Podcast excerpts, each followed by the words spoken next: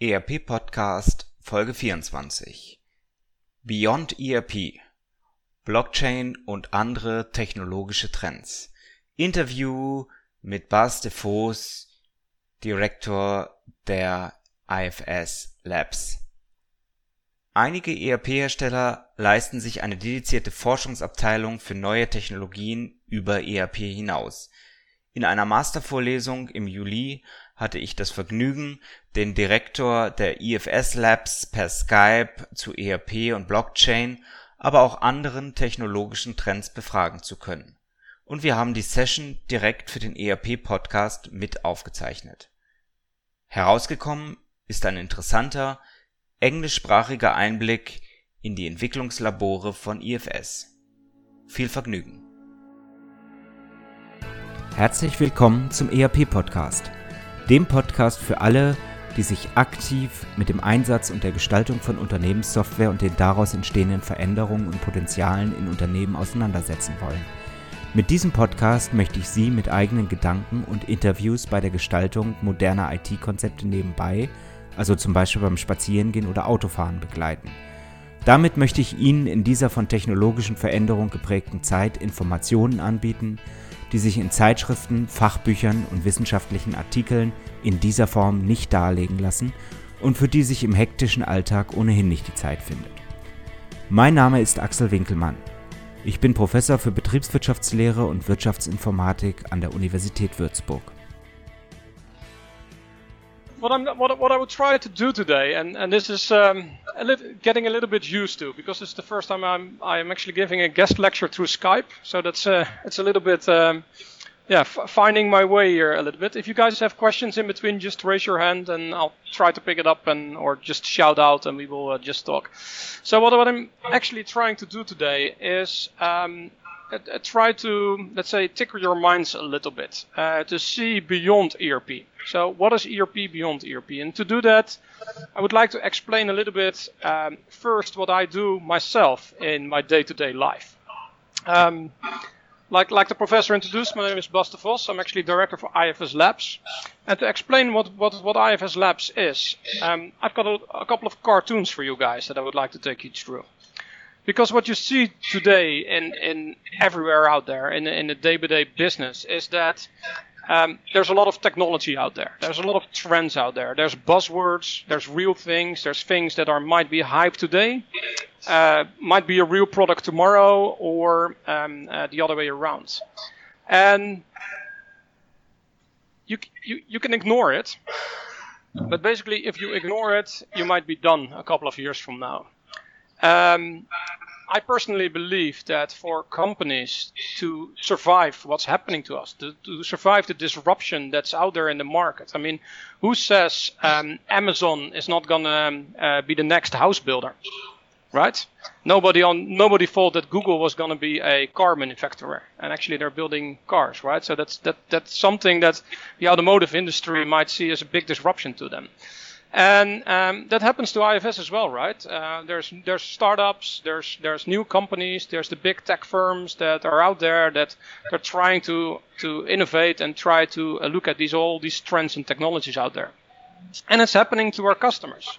Our customers basically also um, have have new ways of doing business. We have a customer in Sweden, for example, that's in the pest control. So basically, they are uh, very good in capturing rats, basically. Um, and they now have a new service out on the market that is what they call the smart trap.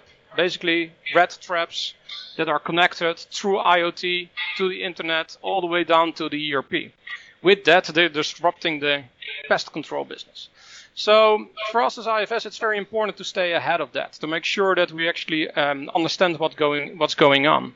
And that's why we have IFS Labs. Um, we're basically a, um, uh, a small team within IFS R&D, so basically the research and development department that's responsible for creating the IFS products, the ERP, for example, that you guys have been um, exposed to a little bit.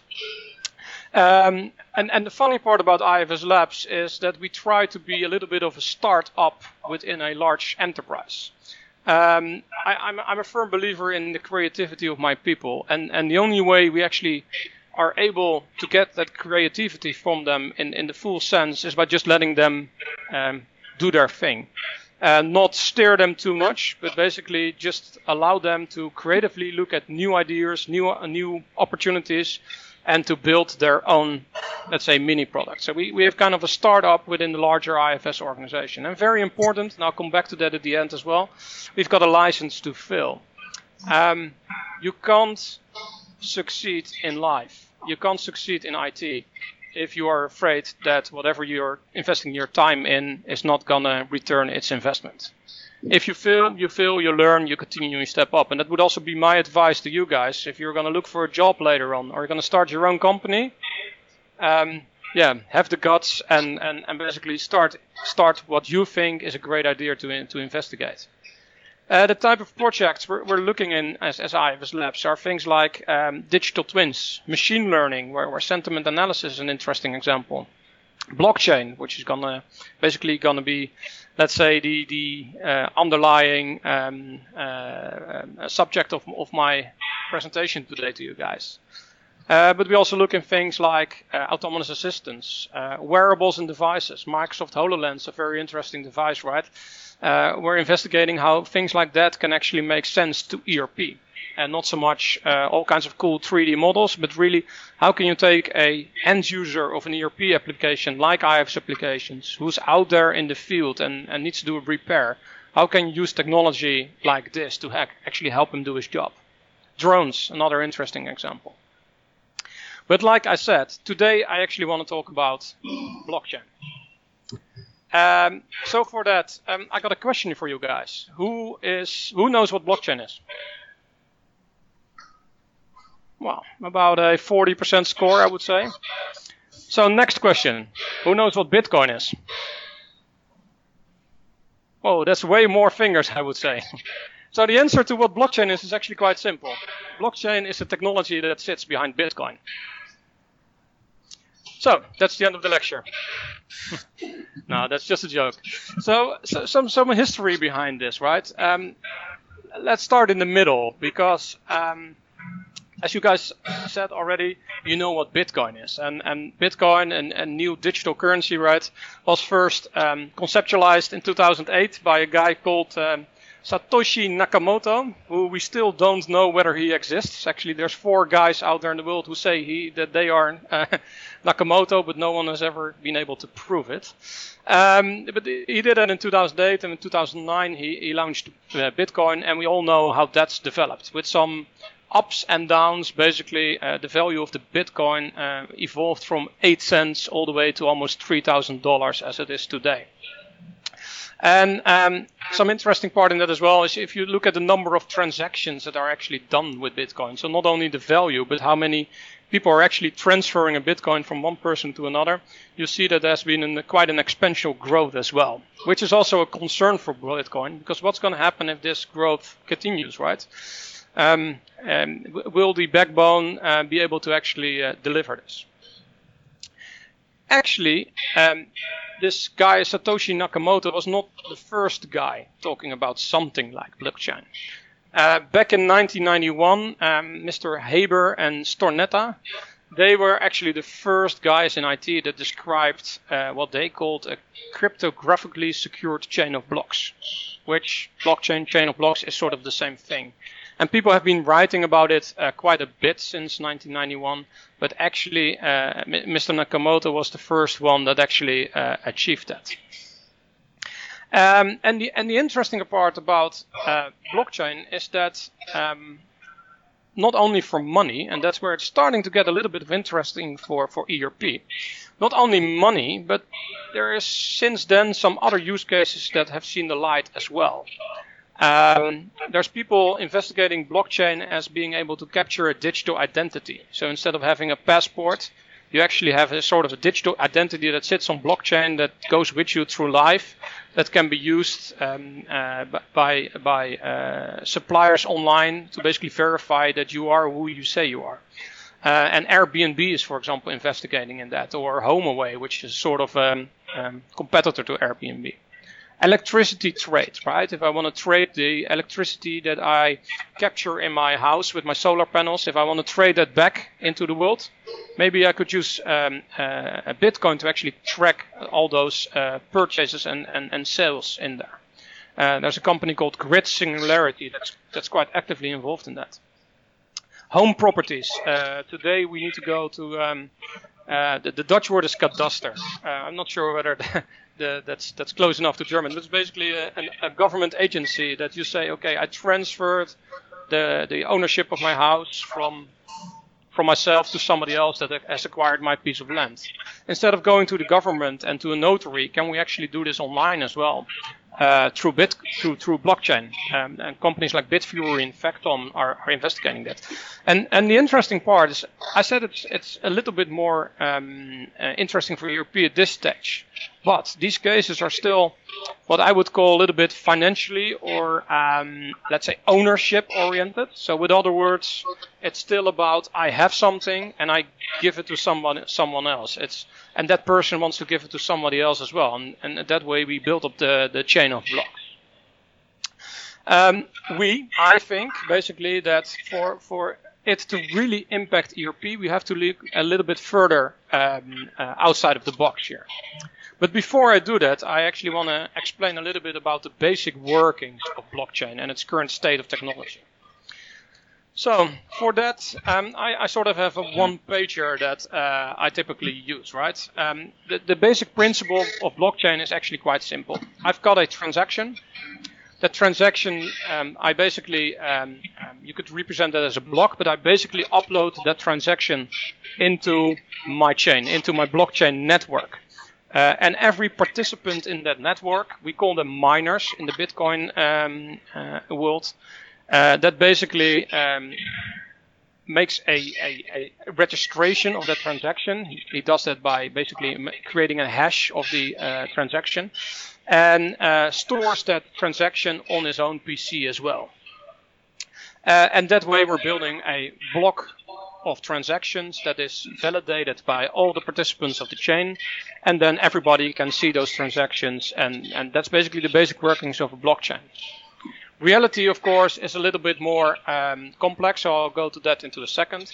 But the basic idea or, or the use cases that you could achieve with this are all circled around these four terminologies. It's all about creating consensus. We're all in agreement that this is actually um, uh, true, single picture of the truth. It's about provenance, being able to trace the transactions all the way back to the origin. It's about immutability, because it's a distributed ledger. It's, it's, it's distributed over multiple systems. It's no longer in a single database. I can't change it that easy. And it's about finality. This is it. Um, the world is what it is. Uh, this is it. So if we take one step uh, deeper into the into the technical workings in here. So, um, who's familiar with hashing in the room? That's not a whole lot of numbers.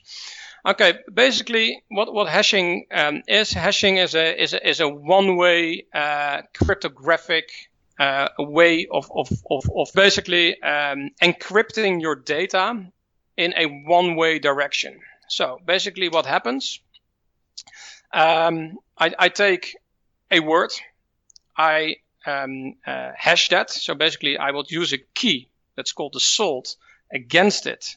So with that key, I can basically transform it into something that's called a hash, which is basically uh, something that, that reads like this.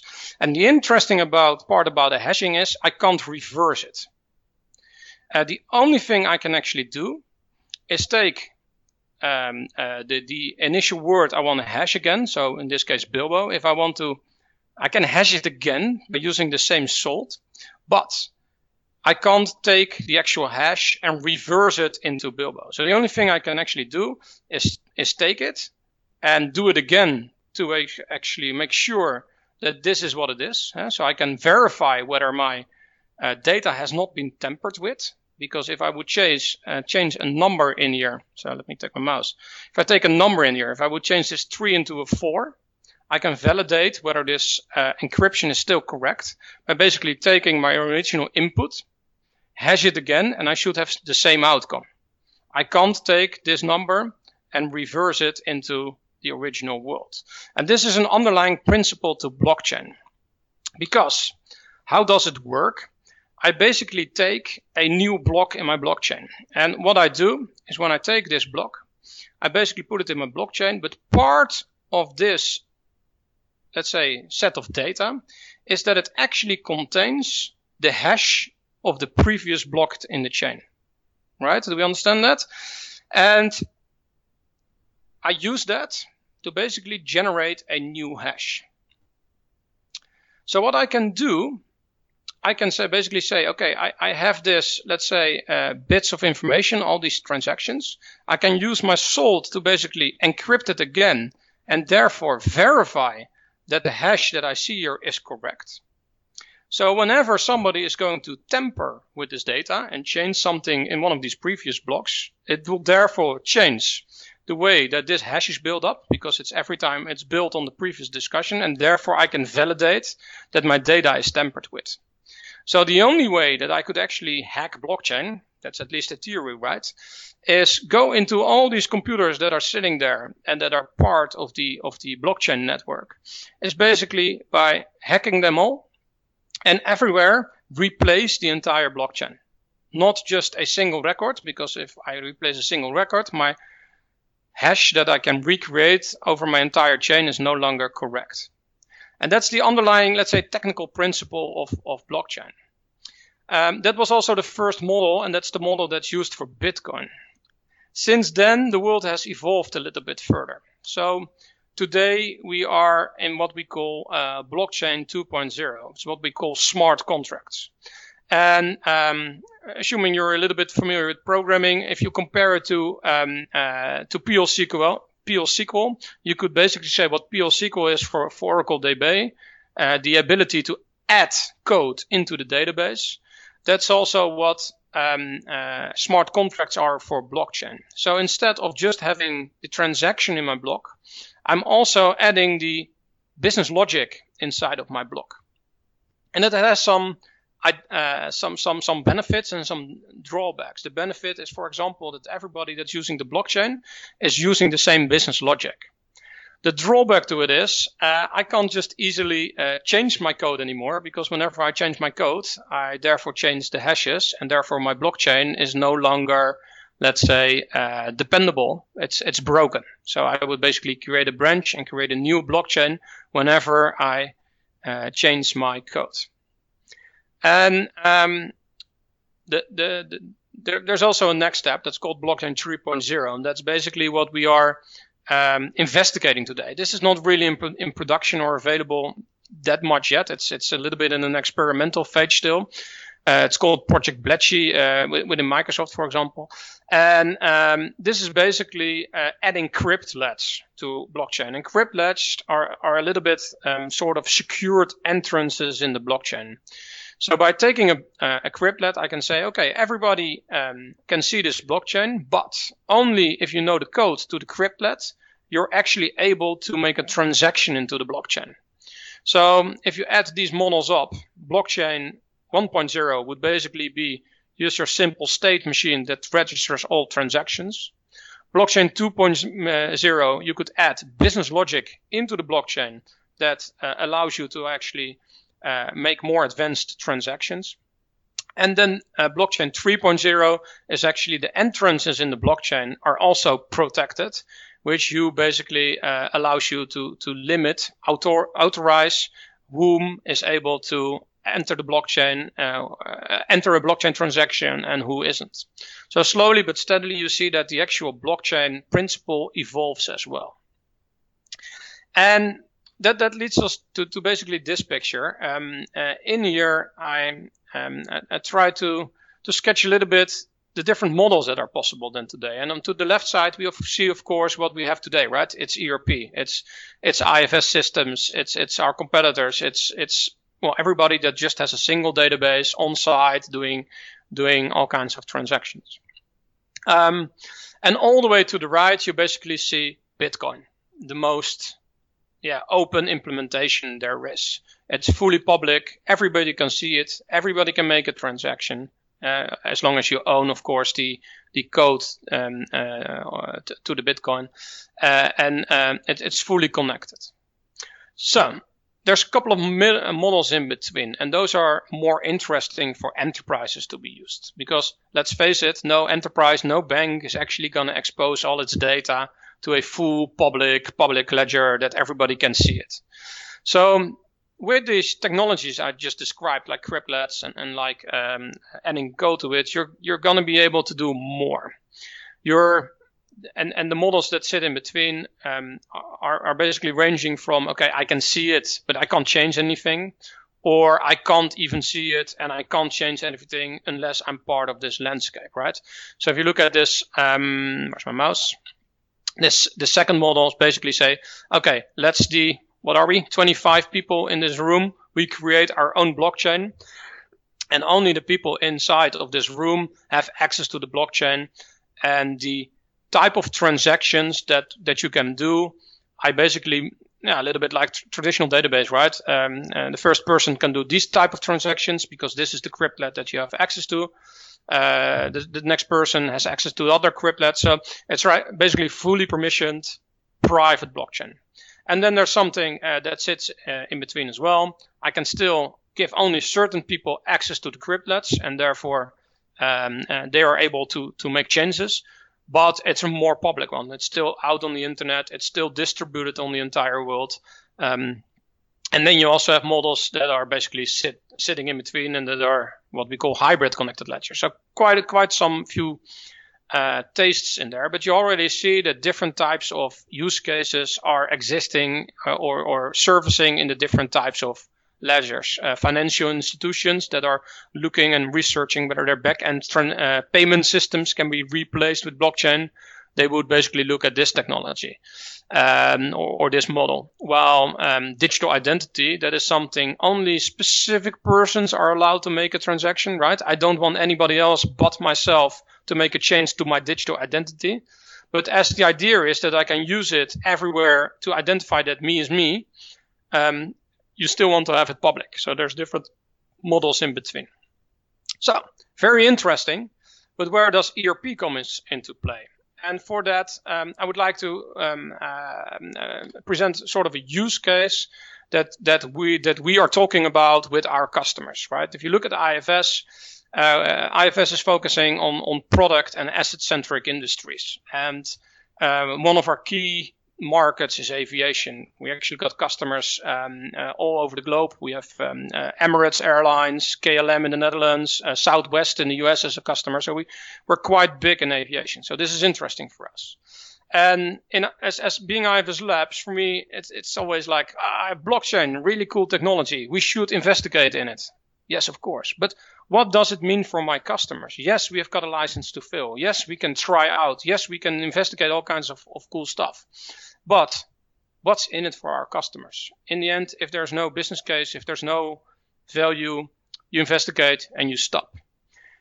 So for, for blockchain, let's have a look at aviation. And for that, setting the scene a little bit. Uh, if you look at modern aircraft, if you take a Boeing uh, a 777, a Boeing 777, then you that consists out about uh, two to three million parts, depending a little bit on how I count.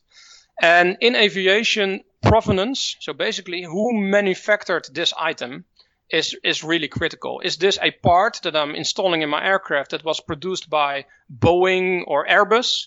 Or is this a part that somebody acquired on Alibaba.com? And therefore, it looks the same, it feels the same, but it can't uses the same stress or the same um, uh, number of rotations as the original part can do, and therefore my aircraft falls out of the sky. So that's quite critical.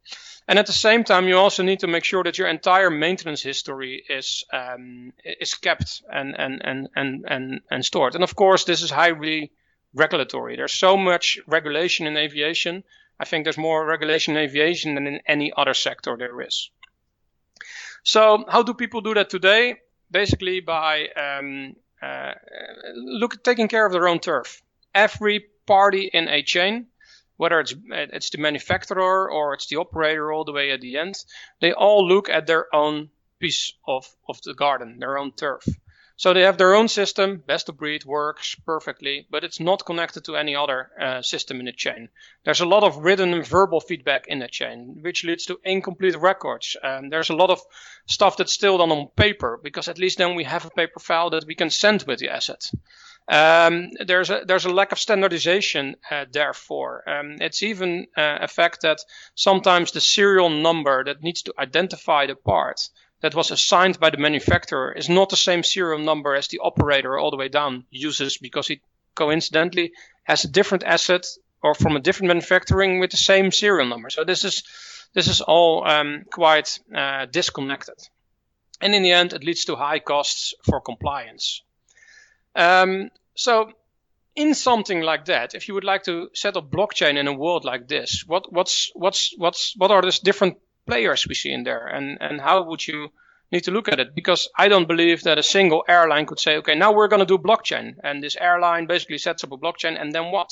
Blockchain is, is useless and doesn't make any sense if you look at it from a single uh, company point of view. The only way that blockchain actually makes sense is if you look at it from a network point of view. So around something like blockchain, you have different yeah, type of parties that all need to work together and able to create a production worthy blockchain. And we're talking about the technology consortiums, um, uh, Microsoft, or uh, the consortiums like Hyperledger and Ethereum Alliance that are basically looking, okay, we're gonna we're gonna be working together to make sure that we got the back end technology. You got the participants. In my example, that would be KLM, that would be Emirates, that would be uh, Southwest, that would be Boeing. Those, those would be all the parties that sit in there. Um, the regulators, the FAA, the JAA, which is the European version of it, uh, basically saying, okay, we need to regulate this. And software vendors, which is us, which is IFS and, and, and some of our colleagues. And together, if they would work together with a purpose specific, so for a specific purpose uh, point solution, if they would cooperate, collaborate on that together, and, and are willing to invest to gradually build something that works towards uh, a solution, and it should be focused around single picture of truth, then I believe that this is actually um, this actually could work. So, and of course, we as IFS, um, we are um, uh, sitting here. We're a software vendor, so we would look on how should we contribute towards something as blockchain. Uh, and, and to do so, let me, let me um, clarify an example a little bit more. Today, as I said in my previous example as well, uh, many companies, all companies have a single organization, large IT system. And let's face it, it can always be better, especially if they're not a customer of IFS, of course, but it can always be better. But uh, today this works, as long as I stick within the boundaries of my organization. Uh, matter of fact is that this is not how the world looks like today. Uh, as in the example, there's going to be a lot of talking, there's going to be a lot of interaction, there's going to be a lot of working together. Uh, so in practice, it's not one single IT system, most likely not even within one organization. It's only one IT system, right? But okay, let's let's clar- simplify it for for the sake of the argument. Uh, but if you would look at multiple parties together, it's multiple IT systems. They are um, connected, uh, sometimes via, via, phone, sometimes talking, uh, text batch-wise interfaces. Some of them are more advanced through a web service or whatever, but it's all interfaces. And this this basically creates issues. Uh, there's many single points of failure, right? There's many different systems, many places, many interfaces where it can go wrong. It's difficult to create a single picture of the truth. Uh, there's a high cyber vulnerability. Um, cyber vulnerability is quite interesting in these days, right? With WannaCry and now the most recent Ukraine um, successor to that. Um, if, if I hack anywhere in this chain, I can actually um, influence the entire chain. And this comes with high cost. So how could blockchain help a situation like this in aviation actually going forward? Well, what if the world looks like this? you still have that chain, right? You still have the, the, the supply chain of an aircraft asset.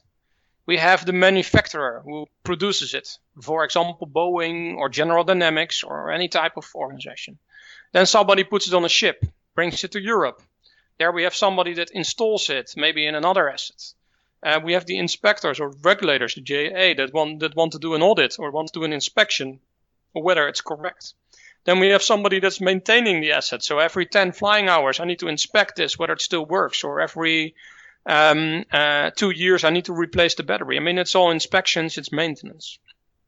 And then you have the guy actually flying the aircraft, um, the operator that does stuff with it. i have flown two hours, I've flown 25 hours, I made five landings, I had a whatever. It, it's all information that's critical about the asset. And what if all these different parties, based on smart contracts, based on cryptlets, are able to actually take a transcript of a blockchain transaction and put it into a connected permissioned ledger? So something that is available through the entire chain, but people can only contribute, change data that they're actually allowed to through a cryptlet. Um, what you then get is basically a situation where this entire asset history, so I take a single single item in an aircraft, all the way from when it was initially produced by, for example, Boeing or a third party vendor to Boeing, that was the first party that actually entered this asset into the blockchain. And therefore, I already got the first benefit, which is provenance. Remember, I know that this asset was uploaded by Boeing or General Dynamics and not by an organization like, um, yeah, like I said, some, some, uh, yeah, fuzzy um, party somewhere, uh, um, somewhere abroad. Uh, I know it was transported by that party. I was, I know who installed it. I know who inspected it. I know who maintained it. I know who operated, it. and I'm able to build up a complete life cycle history of that single asset in there. And I think that could potentially, if all these parties work together, would have very interesting benefits for aviation. It would lead to improved data quality. We would have an accurate maintenance history throughout the entire life cycle of the asset. Um, the holy grail in aviation, the single traceable record. I, I have a serial number that I, I know that this it contains everything that belongs to this asset. Today, that's impossible to achieve. I would have an increased trust in the chain. So, in other words, the JAA would would, would, would put less effort on me to prove that I actually did this. And also the parties that are working together uh, would, would get increased trust that actually what the information they have on the asset is actually true um, which would all lead to lighter administration, therefore lower cost and a higher system utilization. And if you look at aviation today, and, and you guys all follow the news, right? I mean, there's two things that are important in aviation. That is lower cost. It's always about lowering cost, and it's about flying more with with with a single aircraft because that is basically uh, allowing me um, uh, uh, to get to get a higher a revenue out of the same asset that I'm flying out for 30 years. And and something like this would, I think, uh, really help uh, aviation. But like I said in the beginning, it it also requires a lot of parties to working together, which is basically why we as IFS are now talking about this and talking with our customers and investigating and researching and putting our um, yeah, little stone into the brick wall that we have to build. Um, is this going to work today completely already? The answer is no, unfortunately. There's still a lot of challenges that need to be overcome. The sheer amount of computing power and eco footprint for the for, for today's blockchain technology is off the charts. If you look at blockchain, remember the chart I showed with the transactions. Um, they say that the amount of energy you need to actually compute today's blockchain is the same as the energy consumption of Ireland. So it's it's insanely high. Um, the transaction latency is quite high as well because it takes more time for for all the participants in the blockchain to actually process your transaction. There's a challenge about compatibility and trust and the existing IT landscape, how we're going to bring that together, which is specifically why where we as IFS basically uh, want to lead the way as well. It's about knowledge. Uh, it's about um, uh, the, the, fact not a whole lot of people know about this already and know what it can mean. And, and, and also within our customers, we see this. Like they've heard about blockchain. Well, they've heard about Bitcoin, but they've heard about blockchain. They've read articles online. They know it could mean something, but what does it mean for us? How can it help us? Quite a very important item as well. Uh, laws and regulation, uh, quite important uh, in that as well and um, um, um, the, one of the biggest, but that's that's a little bit more, let's say, a uh, uh, so, something we have to work out together. It's like who owns the data, who can see it, and, and who can change it. I mean, that is has yeah, that's in any implementation, but that's in something like this. It's it's very important to resolve questions like this. Um, do you guys have any questions so far? You talked about transaction latency, and um, one one of the problems I see with uh, blockchain is that uh, there's a large amount of data standing behind this this transaction IDs. So how do you expect to to handle the companies with all the data that they are actually sharing over the blockchain? Well, um, that, that's a very good question, and, and, and my, my answer would contain of two parts. Uh, part one is basically, uh, if you remember the, the slide with the landscape, um, I, I, mentioned purpose specific in there. So I don't think um, for, for us as industry, for us as everybody collaborating on this, to make this a success, we should start small right? Because the, the data volumes can cannot go quite high.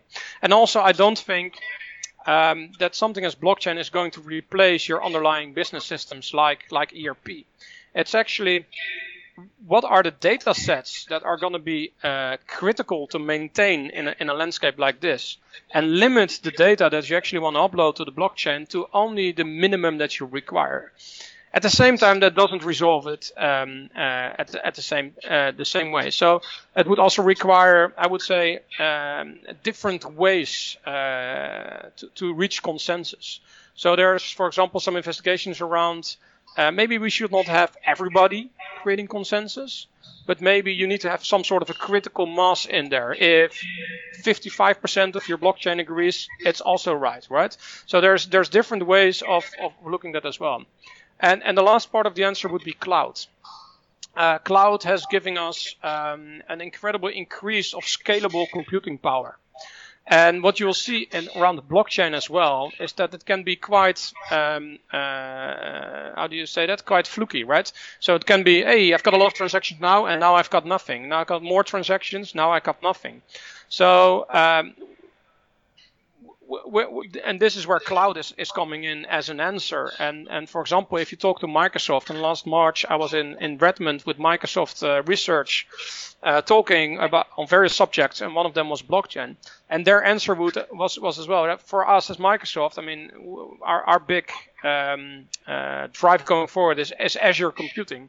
So for us, that this is why blockchain is an important area for us to research as well, because if we can get all the blockchain transactions done on a scalable um, uh, Azure environment that still has all the different parties uh, connected, but they're all using the same underlying Azure backbone. You still get your distributed ledger with the security of Azure in there, but you get your your your your scalability of cloud computing that sits behind it. Um, so yeah, to summarize, it would be decrease the number of um, uh, of, of computing power we need, and therefore uh, transaction latency by creating smarter technology, uh, limit the amount of data that we actually put on the blockchain by letting the ERP and the other systems play their role, and I would say cloud. Let me put another question in this area. The informatic guys, they always talk about technical issues with data. And then they see we need to exchange data, we need to exchange functionalities, and then they come up with something like uh, service oriented architectures it all seems to work until it really works.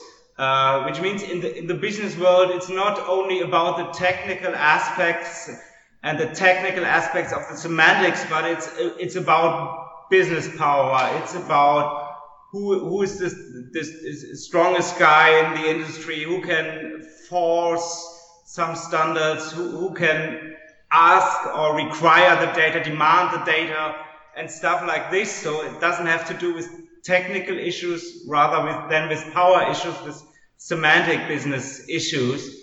And I'm not quite sure whether whether the, the technical guys who are in the in the blockchain area at the moment see this this part of the whole problem. Yeah, I, I think this is a very good um, uh, remark, and and um, uh, there, there, were a couple of questions in your in your question basically. So I'm, I'm gonna see if I can digest them them out here. Um, well, first of all, um, if you're talking about the power of the of the uh, companies that sit behind this, uh, I would say there's quite a lot of power behind blockchain. If you look at Everledger and uh, sorry, uh, Hyperledger and and the Ethereum Alliance, and if you look uh, what companies are all contributing towards something like blockchain, and also if you if you talk to the analyst community on on on what blockchain could mean, you see there's a lot of drive towards uh, blockchain at the moment. At the same time, to be very honest. Um, I'm not sure whether blockchain is going to live up to its promise it has today. But I also see that, and this is also a little bit of license to fail, right? Um, I also see it as a tremendous opportunity if we can get it working. And, and, and that's why we as IFS Labs are investigating and, investing in it. Uh, and if it doesn't work a year from now, we will just pull the plug and do something else. That's that's fine. But um, there is a tremendous opportunity, and therefore we have sort of have the I feel the, the responsibility to invest in it. Um, with, with, regards to the business angle to technology, I would even uh, I'd like to take it one step further.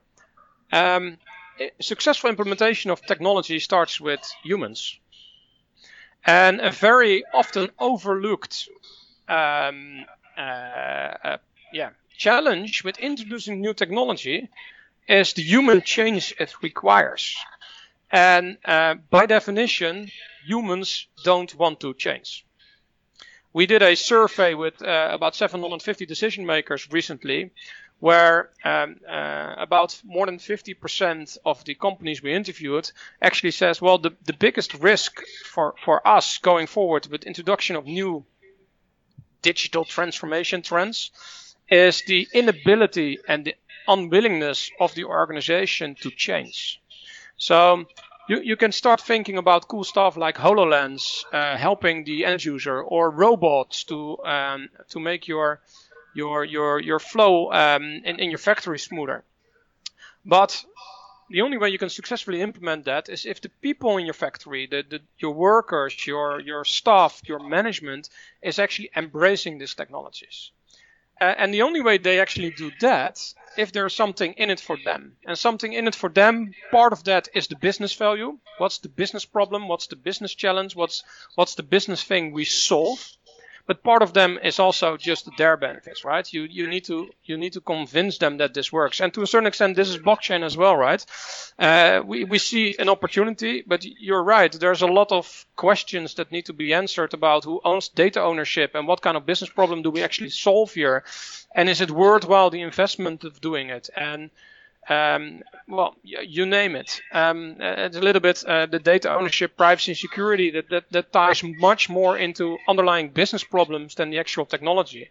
I'm convinced that if IT wants to resolve this and um, uh, and, and, and, and keeps on developing on the cryptlet technology that we're now talking about, that we can actually resolve this quite well. Uh, if, if, if we put enough power around it, we can resolve this as well. But if you look at data ownership, and if you talk about transparency in the chain, there is there's a very big underlying fundamental issue. Do I, as uh, a KLM, want to share my data in a chain that also has my competitors or my customers or my suppliers? Data transparency is not a technical problem; it is a business problem. So yeah, you're you're totally right. Did, did I answer all of your questions? Because there were quite a few hidden in your in your in your in your story absolutely answered. Uh, uh, you you you agreed with me, which is good. And, uh, the number one, guys. If you want to have a good mark, agree with the professor. Uh, I I I, th I think the informatics guys always forget about about the business aspects that that are behind it. Uh, standards in in the car industry always work very well because there's a strong car manufacturer who can force all the other uh, supply chain members to do what he wants. But in most chains, we don't have have this strong leader who, who can force everyone, or we have a large and very strong competition, as you said, and the people don't want to give away any data because they fear that their competitors can can do some predictions about the data, can can estimate about some moves that you will do, and this is this is one of the problems I still see. And the more we open the data, the more these business problems come to life. Which is a very uh, a nice. Um let's say bridge to, to an example I can share here. I, I was, um, and to be very honest, this I'm I'm I'm not completely up to up to speed to this story myself, but uh, Renault is actually investigating whether they can use blockchain to have all the repairs and therefore also uh, the mileage of the car um, that are done through the Renault um, uh, uh car dealerships that they can actually put it in blockchain so that you get your maintenance history of your car uh, in, into blockchain. Because one of the biggest drivers for car for, for the value of a second-hand car today is is the mileage correct and did the guy did this car get its full maintenance history every so many kilometers or every so many years? That that really drives the value of a second-hand car.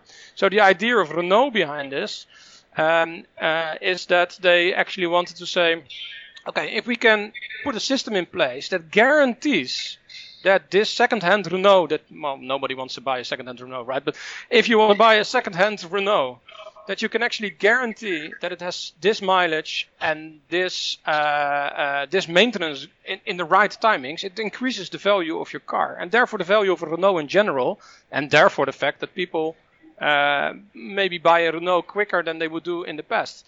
And um, so so automotive and, and also with self-driving cars and Google uh, investigating in that and the, and the upcoming of Tesla in this entire world. I mean, automotive is actually an industry I would say that is very uh, vulnerable to disruption today. And car manufacturers have to do it. And if you don't do it, look look at the upcoming of the electrical car. A nice example in the Netherlands um, which, uh, uh, sorry guys, was not a very good um, for the German car manufacturers, is that uh, a, a, lot of um, uh, people in the Netherlands drive company cars, lease cars, right? And uh, the, the big German brands have always been the biggest, um, uh, especially Audi and, and, BMW. And then the Dutch government says, okay, you know what? If you drive in a full plug-in hybrid car, that you can charge at home in the in the uh, in the power socket, you actually your tax rate decreases from 22% or 25% even down to 7%. So instead of paying 500 euros per month for a car to the tax authorities, you pay only 150. Well, we're Dutch, right? And we're cheap. That is at least what everybody says about us. So what happened is that all the people say, okay, we're going to buy, um, uh, we're, we're, we're going to buy a plug-in hybrid vehicle. And when Volvo uh, did is that within a year they had a car, a plug-in hybrid car, the Volvo V60, in the market into the let's say into the uh, bracket that typically gets acquired by people looking for a lease car, uh, where they where they're always lost to the competition of BMW and Audi, and for four years they were the biggest. Um, they had the biggest numbers, uh, much bigger than than the typical German brands. And then BMW came with their plug-in hybrid version three months before the Dutch government changed the rules back to 22% for these cars.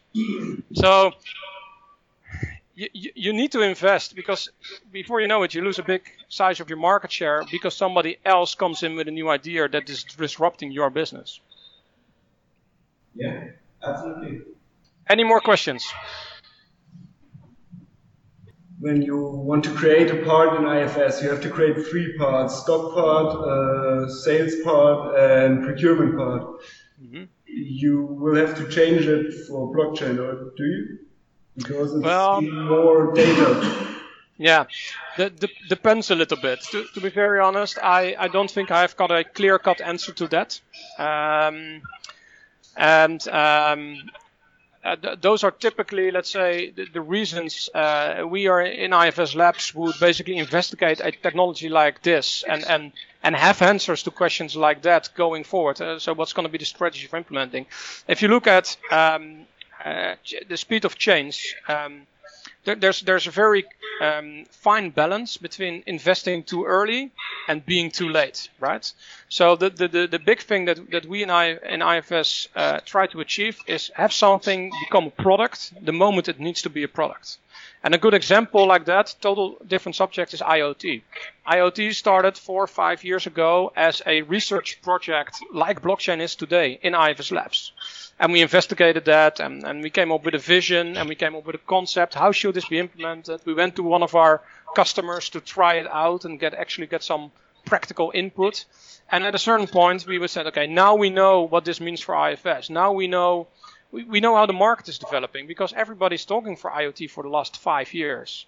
But very honestly, IoT becoming mainstream, that everybody's looking for products and is actually implementing it and is actually doing it, that's now, right? That's not five years ago. Five years ago it was talk. Two years ago it was proof of concepts. Today it's production. And this, because of IFS Labs starting out four or five years ago and, and, and asking questions like this and, and researching what this means for IFS, we were able to actually launch an IoT product uh, earlier this year, exactly at the right timing it needed to be a product. And, and this would apply for blockchain as well. I don't have all the answers yet. I'm very honest with that. Uh, we, we, are in the middle of, of this yeah, let's say uh, uh, this this this this journey. We're, we are exploring. We're in an old wooden sail ship trying to find America, right? We we don't know really where we're going to end up, um, and I don't have the answers to, to, to a lot of questions either, and especially uh, such operational questions li- like this. I mean, they would typically follow, but it is something that that we would need to have an answer on by the time that this gets bigger and actually gets into a product. And and don't mistake, right? Everybody's talking about blockchain today. Uh, but actual large volume product implementations beyond Bitcoin and, and some uh, some alternatives, they're not there yet. Okay, thank you. Did I answer your question, sort of? Yes, thank you. You, you just talked about uh, IoT. Um, I know that you're doing some some research on drones also. Could you tell us a little bit about how and and why you do some research on on IoT stuff?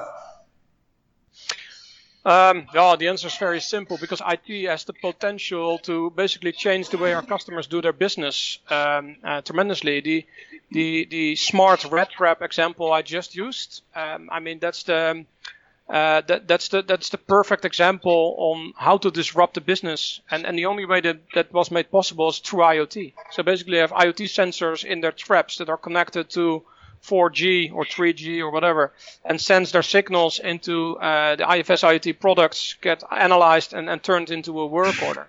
I mean, the business potential is huge. We have a customer um, called called Songa Offshore. Uh, they are basically uh, they they, uh, they are an oil drilling company, right? So they have uh, the big oil rigs down in the North Atlantic Basin, and uh, their business case is, is, quite simple. They have um, uh, if they have to shut down the oil rig for a single day uh, to do maintenance, that's costing them 750,000 euros per day.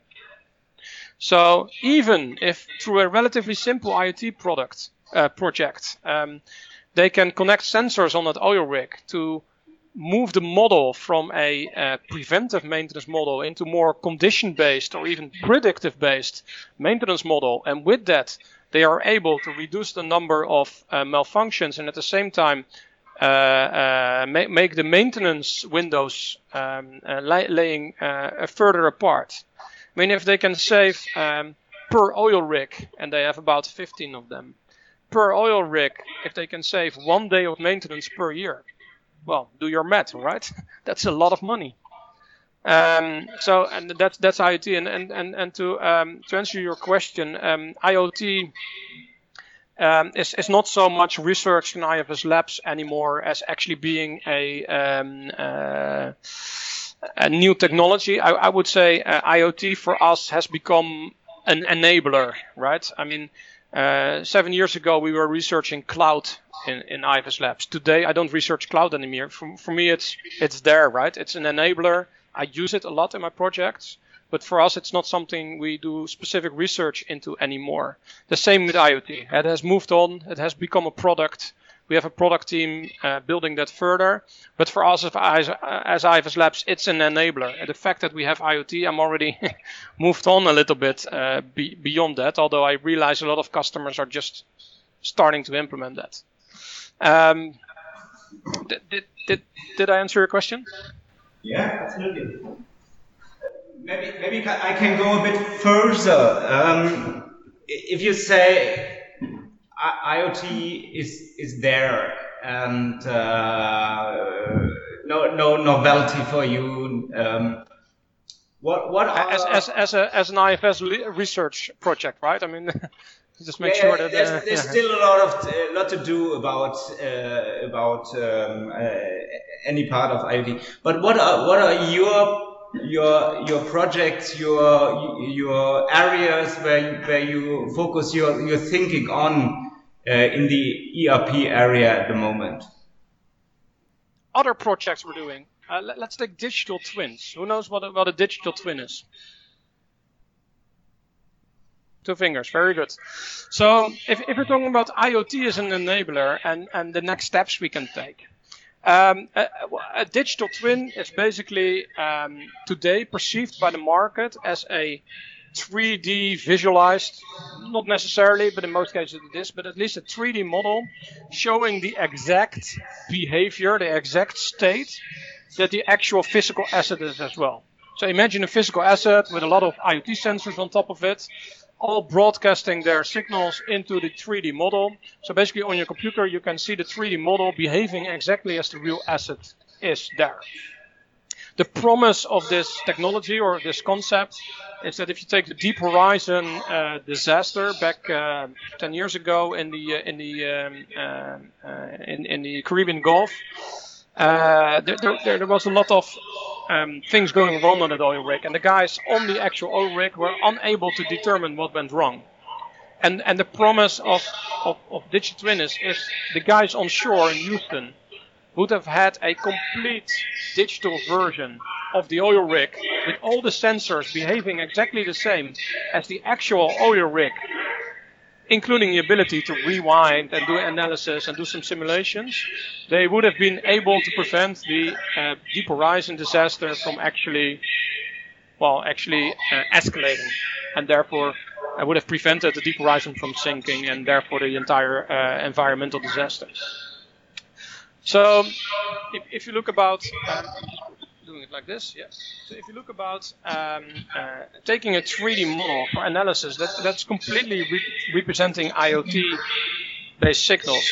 That is something what a lot of people in industry are doing, and that's something that's interesting for ERP as well, right? Because you can service that model in inside of your ERP system, and if you're in your work order planning system, you can actually see the asset, and you can do analysis, and you can do big data analytics, and, and stuff like that. But for us, that's not a really a digital twin. A digital twin it contains basically all the information that a asset should drive. And then if you look at the promise that ERP brings to that, so if you look at purchase orders and being able to trace back who who uh, who delivered a certain part and see the behavior over different suppliers of those parts over different digital twins, bringing the maintenance history, maybe bringing all the health, safety, and environment reports, bringing all the risk and compliance uh, um, in there, all the audit findings I did on the asset, on the on the work orders, on the people that worked on it. So being able to create this one centralized view of all the information you can possibly think of together in, in, in, in a digital twin of an item. That would have a lot of uh, benefits towards analytics, decision making, uh, predictive maintenance. Uh, so, so, that's, for example, an interesting thing we're, we're looking at. Um, a second thing we're looking at um, could be, for example, autonomous assistants, right? We all know them by now. Everybody ever ordered a pizza through Siri? Nobody. but we all know Siri, right? and we can order pizza through it. But nobody is using it. So autonomous assistants are, are, are, are, are very interesting because potentially, if you can implement it in the right way, you can actually help the end user of an ERP in a, in a very big way. And I'm talking beyond the hype, right? I'm not talking about ordering pizza to Siri. I'm really looking beyond the hype. What if, imagine that you're standing in front of a nose gear of a Boeing 777, to stick in the same example. And I want to know uh, all the uh, predictive maintenance orders that are related to avionics of the uh, nose gear that I look at, or, or hydraulics of the nose gear that I look at that are due in the next seven days, right? If I would say, okay, IFS, give me all open predictive maintenance orders for the next seven days for all the hydraulics of the asset that I'm standing in front of. That takes me 10 seconds. Um, if you would have to type this into a query or even in a very advanced modern UX, it would still take you at least 30 seconds to a minute to find out this information. And then I actually have to use my hands, even if it's a tablet, right? I still need to use my hands uh, um, uh, doing my work. But what if this autonomous assistant could actually take my speech, translate that into a query, and provide me on my augmented reality HoloLens a list of those work orders in line of sight, uh, so that I can still have my hands inside of the hydraulics gear? that could potentially be a big disruptor for the way that we interact with our business system, with our ERP. Things like that we are investigating quite a bit, which is our wearable devices um, and, and autonomous assistants. Drones is something you already are around. We as IFS, we're not a drone company. Um, we do cool stuff, but we don't build our own drones. we don't build drone operating systems. But our customers uh, actually um, use drones um, or, or, could potentially use drones quite a bit. So um, we did do research around what do drones mean for our customers, and what does this then mean to our uh, to to a business application.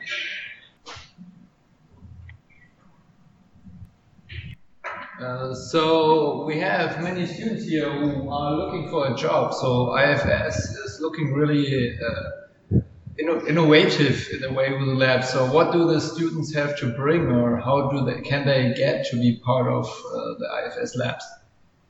Well, uh, IFS in general is always looking for good people, and uh, both in the region in Germany as well as, uh, as, as in our R&D departments. Any more questions to Bas Force?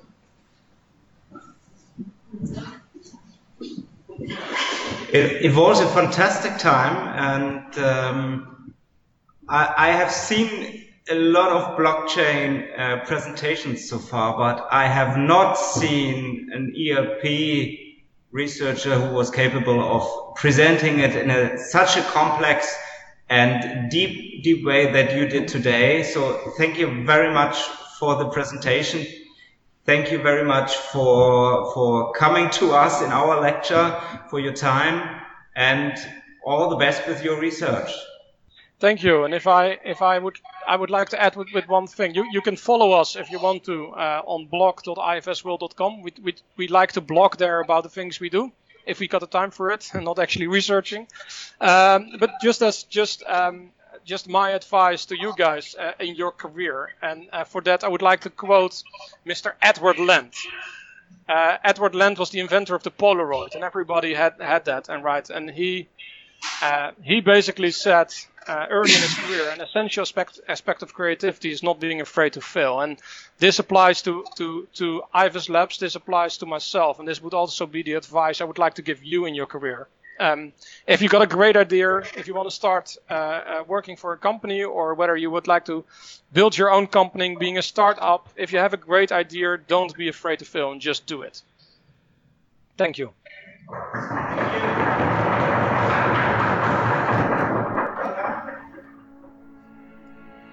Ihnen hat der ERP-Podcast gefallen und Sie konnten wertvolle Erkenntnisse gewinnen?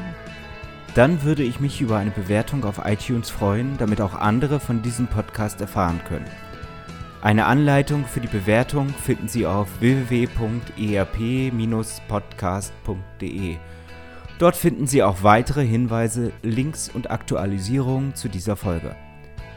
Das war der ERP-Podcast für alle, die sich aktiv mit dem Einsatz und der Gestaltung von Unternehmenssoftware und den daraus entstehenden Veränderungen und Potenzialen in Unternehmen losgelöst von Fachzeitschriften, Büchern und wissenschaftlichen Veröffentlichungen, zum Beispiel beim Spazierengehen oder Autofahren, auseinandersetzen wollen. Mein Name ist Axel Winkelmann. Ich bin Professor für Betriebswirtschaftslehre und Wirtschaftsinformatik an der Universität Würzburg.